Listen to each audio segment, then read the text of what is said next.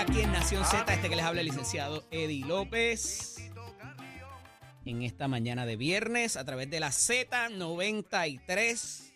Ayer estuve, y yo creo que hoy también vengo para la manada, Chero, un ratito. Porque Daniel está fuera en, en sus gestiones, así que estoy aquí ahorita por la tarde también con Bebé Maldonado y Cacique.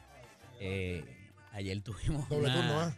Ayer tuvimos una bien dura de, de- por un asunto de allá de, búsquenlo en el app, eh, la música, en la manada, en el segmento que yo tengo allá, este, de algo que yo dije sobre si en Puerto Rico hacía falta un buquele y la resistencia que pudiera haber a ciertos estilos restrictivos y eso causó un furor de unos puertorriqueños allá en que están en El Salvador eh, en, otras tareas y en otra gente que no está en El Salvador, ni está en Puerto Rico, ni está en el sitio donde debe estar para poder opinar. Y entonces estaban hablando de que si habían agendas de los medios y demás para hablar mal de Bukele. Pero trascendido eso, eh, di mi explicación a lo que yo me refería, el asunto de los reos, particularmente de los presos. Y pues yo creo que el señor finalmente entendió. me acompaña el representante Eddie Charbonnier y Chinea del precinto 1 de San Juan. Amigo viejo, viejo amigo. ¿Cómo lo decimos? Viejo amigo. Bienvenido, bienvenido nuevamente. Este, tus padres, les envío saludos a ambos, los quiero muchísimo. eh, le- desde acá le pedimos la bendición. Este, como siempre que nos encontramos, un- un- una buena popular y un, y un buen estadista. Así es, al revés. ¿Cómo Ah, es? más o menos. Mami era popular, ya no lo Era-. Ahora, ahora es. PNP. Y, pa- y Ah, papi ok. no era político ni afiliado. El papi, el- el papi es súper deportista. Así que eso es lo del deporte, Y- 100%. Y mi segundo papá, que es Luis González, que es salsero, que lo conocen aquí muy bien, que es el Tsunami La Salsa. Y el janguear en la placita también. Ah, eso es importante. Ahí, tú- ahí, ahí no, ahí, yo no compito con muchas, a mí me gusta competir y ganar, pero ahí tú me ganas. En esa, en esa yo te dejo ganando el colegio. ¿Tú sabes qué no? Porque ya- ya- ahora, que soy está- un aunque adulto aunque mayor y me tengo que levantar temprano, pues Eso me, es. me varía la cosa. Sí, ah, pues ya sí. puedo hacerte el reto entonces, porque ahí, ahí, ahí ya te puedo alcanzar, ya te puedo alcanzar. Para que Pero- sepan, nosotros hemos coincidido en la plaza, eh, en la plaza de donde está la, caramba, donde está la, la alcaldía, Claro. al café.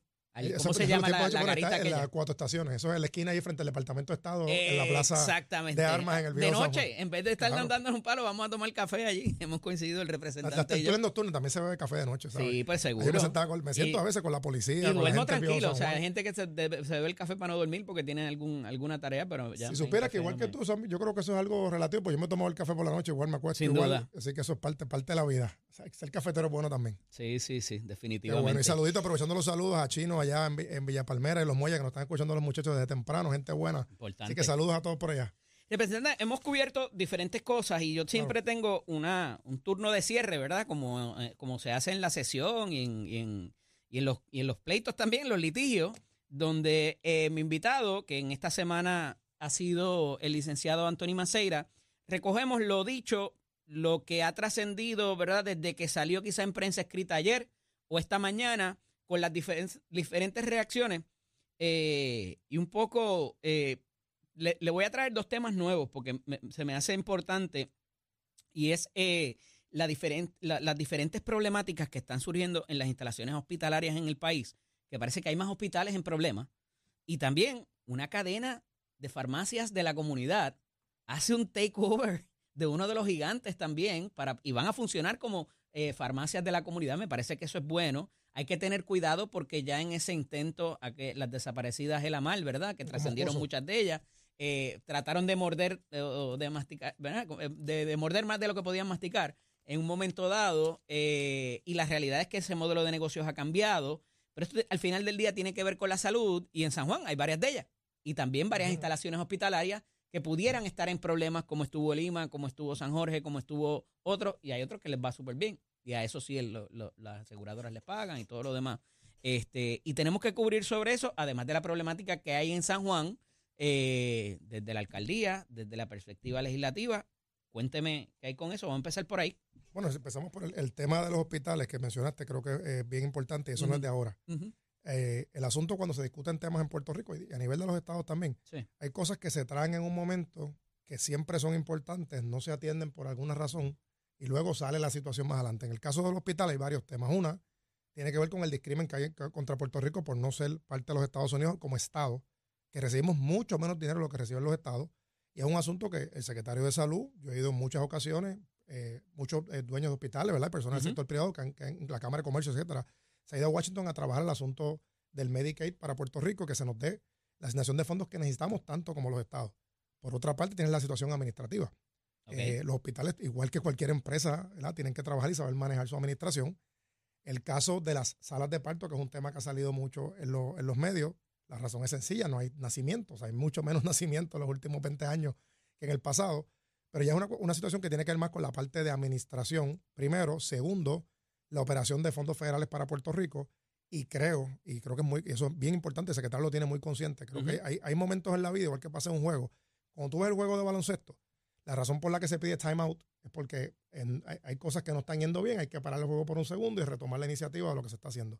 Ese es un tema que yo creo que ya ya, ya llegó al, nivel de casi crítico, que el secretario de salud y otros deben sentarse, yo sé que el secretario tiene muy, mucho conocimiento del tema, evaluar qué realmente es lo que está pasando y, sobre, y por encima de lo que hay dos cosas, tienes el, caso de los empleos que se crean, pero también a nivel regional, cuántos hospitales tenemos para atender las, situaciones en Puerto Rico, tanto de emergencia como de tratamiento médico, son sumamente importantes. Pero tienes hospitales que son del gobierno y tienes hospitales privados. Y, esto, yo, yo, yo, soy medio libertario en cuanto a eso, representante, porque e, e, el gobierno se mete en muchas cosas que son y hay gente que hay que proteger. Podemos partir de ese punto de vista. Y para lo que cuando digo el interés del Estado en cuanto en mi mapa cuántos hospitales yo tengo y que se den los servicios. Cada cual va al que quiere y para eso está el plan de salud. Pero establecido eso, ¿por qué yo debo intervenir en el contrato entre dos privados?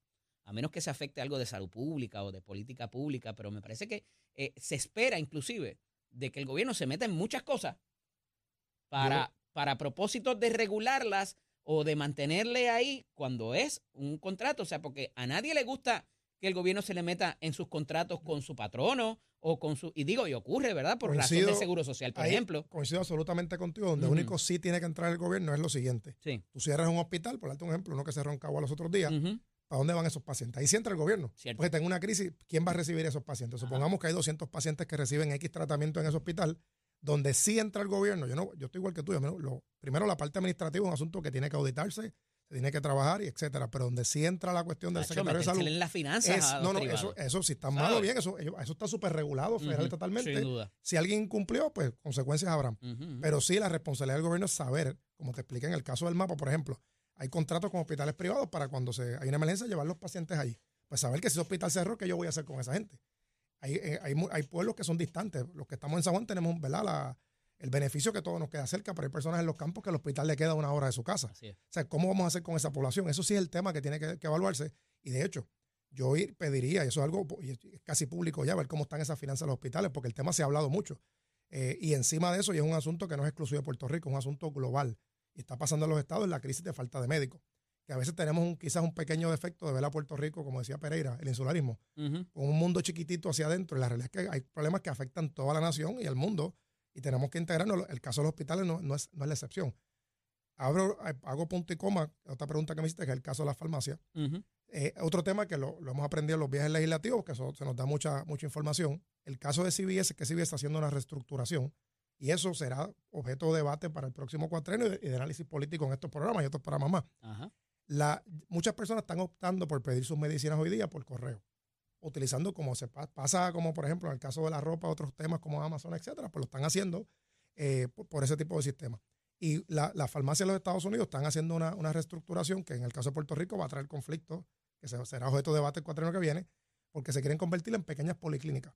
Que tú vayas a, la farmacia y además de, comprar tus medicinas, te recetan al médico para que te recetan o están en el laboratorio. Eso, eso va a pasar porque ya está pasando en los estados. Lo estoy diciendo desde ahora porque ya veremos, será objeto de debate algunos a favor, otros en contra, y eso es la razón por la que hay la reestructuración. Tema positivo que me alegra muchísimo que sean eh, comerciantes locales. Eh, todo Estado, toda nación, todo pueblo, etcétera, muy orgulloso que su, su Estado eche para adelante. Y esto no tiene que ver con cuestiones de Estado. Claro. Ejemplo, en, Colorado son orgullosos que la Cruz Light sea la cerveza que más se venda. Y de hecho, hay leyes estatales que protegen el local, que es el caso de la cervecería Cruz Light en, el caso del Estado de Colorado. En este caso, que sea la farmacia Caridad, que es local, que ocupe ese espacio. Me, claro que si todos los estados y los territorios fueran a proteger lo suyo, imagínate qué pasaría para la federación. Bueno, es el caso de la leche de Milwaukee, ¿te acuerdas? Pero, pero hay excepciones que tú puedes proteger ciertos productos. Eh, y aquí lo hay con la cervecería local, la cerveza artesanal, ejemplo. Hay una ley muy buena de un amigo, de, Nadal, de un buen amigo tuyo. ¿verdad? Y él, sí, muy buen amigo, Nadal Power. Y de hecho, que, también coincido con él cuando ve a los sitios y, sé que le gusta también eh, compartir por las tardes en la placita, otros lugares más. Saludos al compañero. Pero es una buena legislación. Eh, y eso pues es lo que viene. Ahora bien, yo me siento muy contento, pero eh, teniendo en cuenta ese ejemplo histórico que tú diste cuando Farmacias de la Mar eh, se fusionó con Moscoso, ahí, ahí, nos choteamos que tenemos más de, 35 años.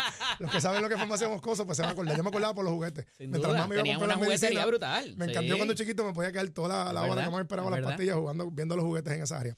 Pero me parece muy bien, pero te trae ahora un tema de futuro, de objeto de debate, cómo se va a ir reestructurando la industria de la salud como otras industrias con la tecnología. Y la pandemia, para bien o para mal, aceleró muchos procesos eh, de tecnología que vamos a tener que trabajar con ellos. En el caso de la cadena CBS y otras, no es nuevo.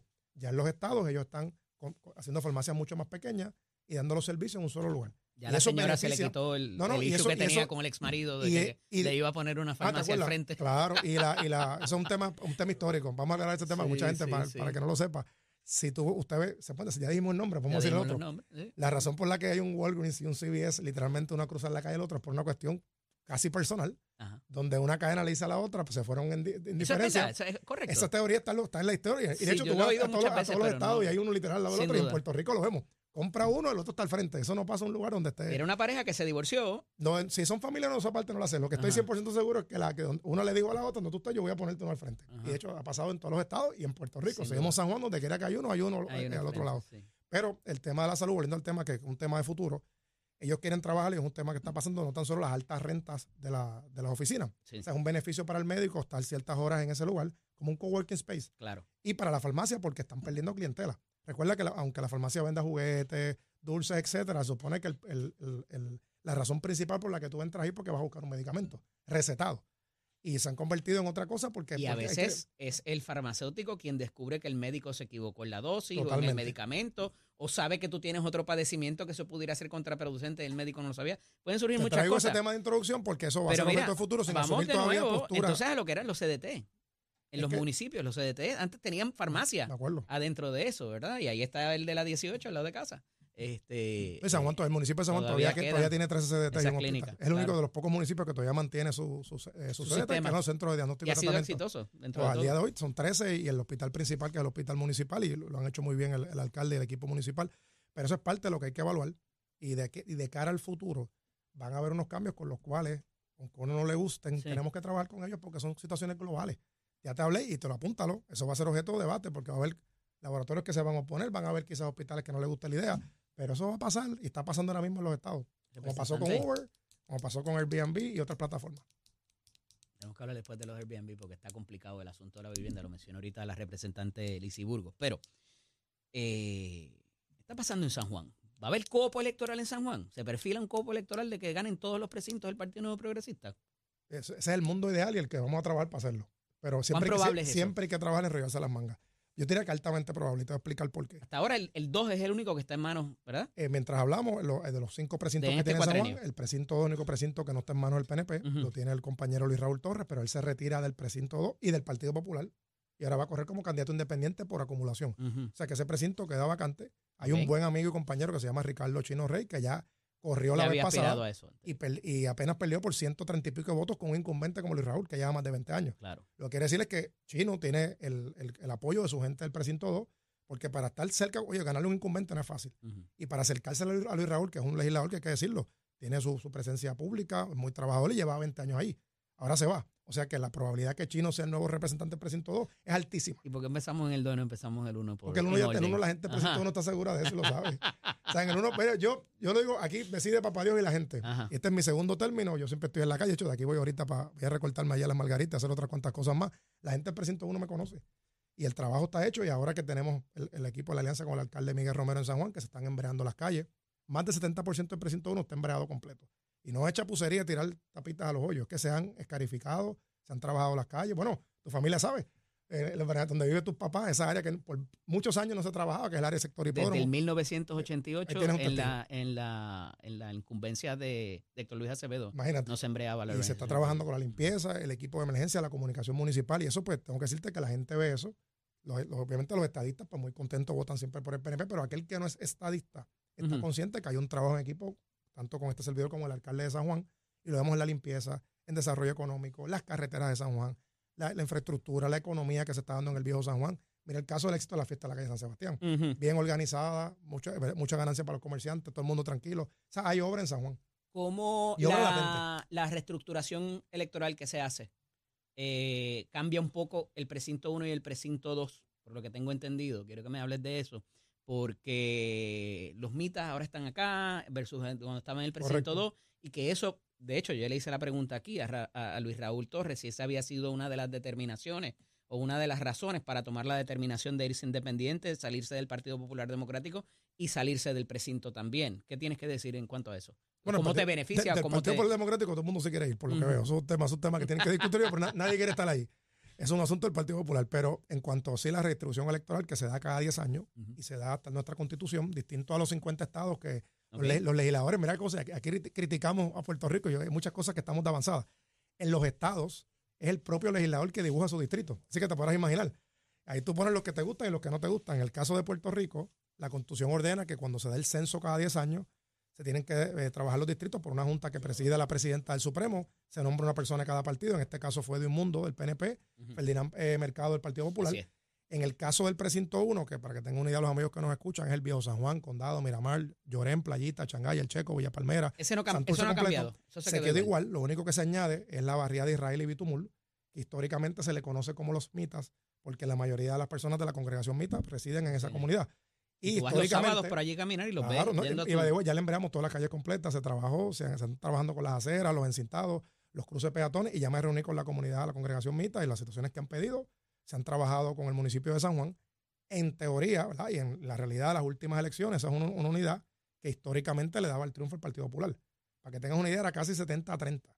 Eh, cuando llega Victoria Ciudadana, pues se divide la proporción en contra del PNP igual, pero esta vez cambió una cosa. Yo eh, anteriormente me había pasado en el precinto 1, el área de cantera, y algunas de, de, las comunidades del Caño Martín Peña no, eran, no votaban por el PNP. Y yo las gané ampliamente, gracias a Dios, las últimas dos unidades. Así que es cuestión de trabajar y visitarlas. Tú haces el trabajo, te lo ganas. Y la figura ellos tenían esa lealtad por mucho tiempo era Luis Raúl porque es miembro de la congregación. Claro. Ya Luis Raúl no está y el candidato que viene tampoco es de la congregación. Así que yo espero trabajarlo como trabajo por todas mis comunidades sin colores y los números están ahí porque yo recibo muchos votos que no son íntegros. Así, eh, yo diría que el 30% de mis votos son votos que no son íntegros. en plata. En algún momento se levantó que había controversia entre su señoría y el alcalde. Eh, ¿Ustedes tienen buena relación hoy día? ¿Están trabajando en conjunto? Excelente. Como decía. Decían que tú lo ibas a retar. como, mira, como decía, como dice ese cantante famoso, lo pasado, pasado. Vamos a ver, el presente. O sea que sí hubo una bueno, normal, en algún momento. Entre, entre, líderes, eso es pasado. Entre líderes, yo, yo sé que yo soy transparente, te digo las cosas como son, y él lo sabe y lo sabe todo Puerto Rico. Eh, siempre hay diferencias entre líderes, eh, de criterio, de estilo, de otras cosas. Pero te diría que en, los últimos dos años en la relación es súper excelente. De hecho, ayer estábamos reunidos, eh, tocando temas de futuro. Yo le haciendo dinero al municipio, el alcalde lo trabaja con excelencia. Cada vez que hay una emergencia nos comunicamos. La relación es mejor que nunca Así que si ganamos por mucho antes, vamos a ganar por mucho más ahora. Tengo un problema serio con él. Ha rebajado demasiado y nosotros no, porque ahora, ahora, está. Él, ahora me hizo no lleva, él no lleva de, Es que ahora me hizo un reto y es que está, está, dando el ejercicio duro, está, está trabajando muy fuerte, la parte física, dándole duro. Ahora yo voy a meterme también. Crossfit y todo eso. Está dando abajo un par de libritos está fit. Eso le digo ahora cuando le digo, Antil, de hecho, vamos a participar de un maratón próximamente. Le digo, traer la camisa de mola al alcalde porque está, ahora está fit. La mía trae la Arch. La de él, la de él trae el mol porque ahora está, ahora está como la fuerza de choque que usa las camisas pegaditas. Mira, finalmente la controversia eh, por la primaria a la gobernación y a la, y a la comisaría residente, ¿por qué no? También, porque una matiza también la otra.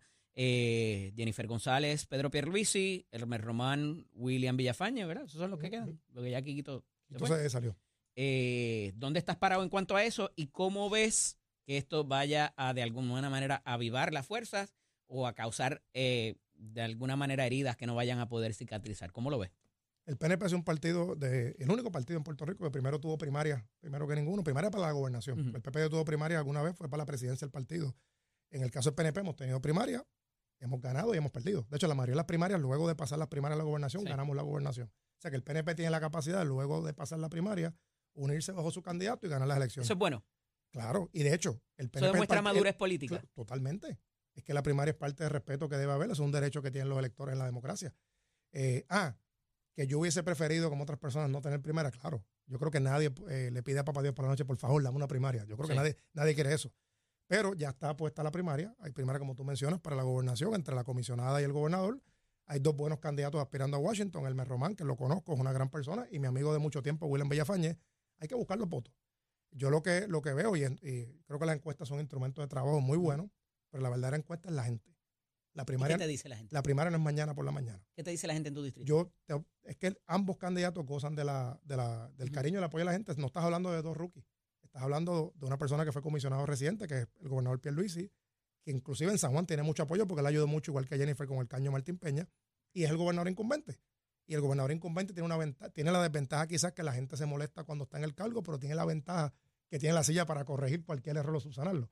En el caso de la comisionada, una persona también muy querida, ella fue representante del precinto 4 de San Juan. Así que por lo menos lo que es San Juan, yo veo una primaria bastante competitiva entre los ¿Con dos. quién tú tienes mejor relación? No te Con voy a preguntar a quién No, no, favorece. es que yo te lo puedo decir. Yo estoy con el gobernador Pierluisi, vive en mi precinto y vota por mí. Yo lo represento. Eh, ese él vota por mí. O sea, Y- vamos, a a lo básico. Y a él no le has embreado la vamos, calle. vamos a lo básico. A él no le has embreado la calle. Bueno, pero yo la fortaleza no la puedo Eh, embrear, pero, pero la calle Fortaleza, ya que traes el tema, el alcalde de San Juan le, eh, se colocaron casi 1.7 millones en reparar la calle Fortaleza, que todavía están trabajando. Así que Sí, cuenta como, cuenta como que le, le arreglamos la Eso calle. de, también. de que embrearon los adoquines allá abajo Ay, en el muelle. mira, es que ahora qué buena pregunta. La, aquí la oposición política en San Juan es tan y tan que, no puedo decir creativa, porque para ser creativo hay que ser inteligente, que no lo son. Se ponen a buscar cuantas sanganadas y cosas que no tienen sentido. La pro- el propio Armando Valdés, que no es PNP, todo el mundo sabe que fue un precandidato a la alcaldía de San Juan, un gran amigo, tuvo que sacarle un mapa de Google Maps, porque se emocionaron el- Natal y otros más, porque por cada sanganada que ven en San Juan quieren venir a traer cosas donde no son. Mi consejo, y se lo dije a una compañera que está aspirando un, a un distrito también, plantee las cosas, pero planteela con evidencia. No esté trayendo disparates ni cositas para llamar la atención, porque entonces, si tenía algo de atención o algo de respeto, lo acaba de perder. Ese- esa foto que ellos plantean, y lo puso el alcalde, Este, siempre esa área ha tenido brea. Y los adoquines están protegidos en San Juan. Sí, que es del, del punto donde está el, el Departamento de Justicia. Y Ajá, no, la, la Corte. Federal, la antigua Corte Federal, el antiguo Correo Exacto. Federal, hacia el área del Muelle 1 en San Juan, y esa área nunca ha tenido brea. Y igual que Antiel, estaban, hace poco estaban compartiendo la calle O'Donnell, Sí. un hoyo que tenía hace tres años atrás, y empezaron como locos a compartirlo. Tengan cuidado, porque entonces, volvemos a lo mismo, si tenían algún tipo de respeto, lo pierden. Representante, eh, gracias por este por esta plática. Eh, este turno de cierre cubrimos muchos temas. Eh, me, me gusta mucho este cuando puedo dialogar y, y- y con un diálogo inteligente y mantener esta conversación también, eh, ¿verdad? Eh, para propósitos de no educar a la gente, sino que sepan que lo que para ellos es importante, para nosotros también lo es. Vamos a pasar a tránsito del tiempo y regresamos en breve. Buenos días Puerto Rico, soy Emanuel Pacheco Rivera con el informe sobre el tránsito. A esta hora de la mañana ya ha reducido el tapón en la mayoría de las carreteras principales del área metropolitana, sin embargo, la autopista José de Diego se mantiene ligeramente congestionada desde Bucanán hasta el área de Atorrey en la salida hacia el Expreso Las Américas, así como la carretera número 2 en el cruce de la Virgencita y en Candelaria en Toa Baja y más adelante entre Santa Rosa y Caparra. Por otra parte, la 165 entre Cataño y Guaynabo en la intersección con la PR22, así como algunos tramos de la 176, 177 y la 199 en Cupey y la autopista Luisa Ferré entre Montiedra y la zona del Centro Médico de Río Piedras y más al sur en Caguas, así como la 30 desde la colindancia de Juncos y Gurabo hasta la intersección con la 52 y la número 1. Hasta aquí el tránsito, ahora pasamos al informe del tiempo. Para hoy viernes 9 de febrero, el Servicio Nacional de Meteorología pronostica una mañana nublada, húmeda y lluviosa con chubascos dispersos para el interior, el norte y el área metropolitana, mientras que se espera una tarde parcialmente soleada para toda la isla. Hoy los vientos se tornan del norte-noreste con velocidades de 7 a 14 millas por hora y algunas ráfagas sobre las 25 millas por hora, mientras que las temperaturas máximas estarán en los bajos a medios 80 grados para todo Puerto Rico. Hasta aquí el tiempo, les informó Emanuel Pacheco Rivera. Yo les espero la próxima semana aquí en Nación Z, que usted sintoniza a través de la emisora nacional de la salsa Z93. Ponte al día. Aquí te informamos y analizamos la noticia. Nación Z por, por, por Z93. Duro, viene duro. ¿Qué hay ahí? ¿Qué hay? Cuéntame, no la reconozco. Grupo Nietzsche, papá. Ayer había alguien pidiéndolo, así que ahí finalmente está. Mira, gracias a todos por esta primera semana de esta nueva puesta en escena. Gracias a todos los colaboradores que hemos tenido. En la mañana de hoy al representante Charbonnier Chinea, que ha estado aquí con nosotros Chinea. haciendo el turno de cierre. Siempre buenos días a todos, un placer haber compartido con el Achero, contigo. Estamos en Eddie al cuadrado. Que bendiciones para todos y que siga la salsa. Eso nos estaban escribiendo, ciertamente. Agradecemos, ¿verdad? Eh, este respaldo. Eh, sé que es un horario eh, difícil. Espero no defraudarlos en la apuesta, ¿verdad? Y la discusión de los temas. Esto es una conversación. Yo quiero sostener una conversación. Aquí no estamos eh, ni nos creemos mejor que nadie para educar a nadie ni dar una clase. Eh, quiero obtener eh, las posiciones de ustedes, ya sea a través de las redes, ya sea a través de los comentarios en, la, en las plataformas y también eventualmente vamos a abrir llamadas para poderlos escuchar a ustedes. Sé que es un horario difícil porque ya la gente está trabajando y demás, pero tenemos el compromiso de llevarles a ustedes la mejor conversación para que puedan tener, tomar las mejores decisiones y que estén informados. Agradecidos en la mañana de hoy. Regresaremos nuevamente, Dios mediante, el, viernes, el lunes. Ya hoy es viernes. Así que, como siempre digo, con moderación, que usted no va a resultar al tercer día según las escrituras. Agradecidos. Tengan excelente fin de semana. Regresamos el lunes.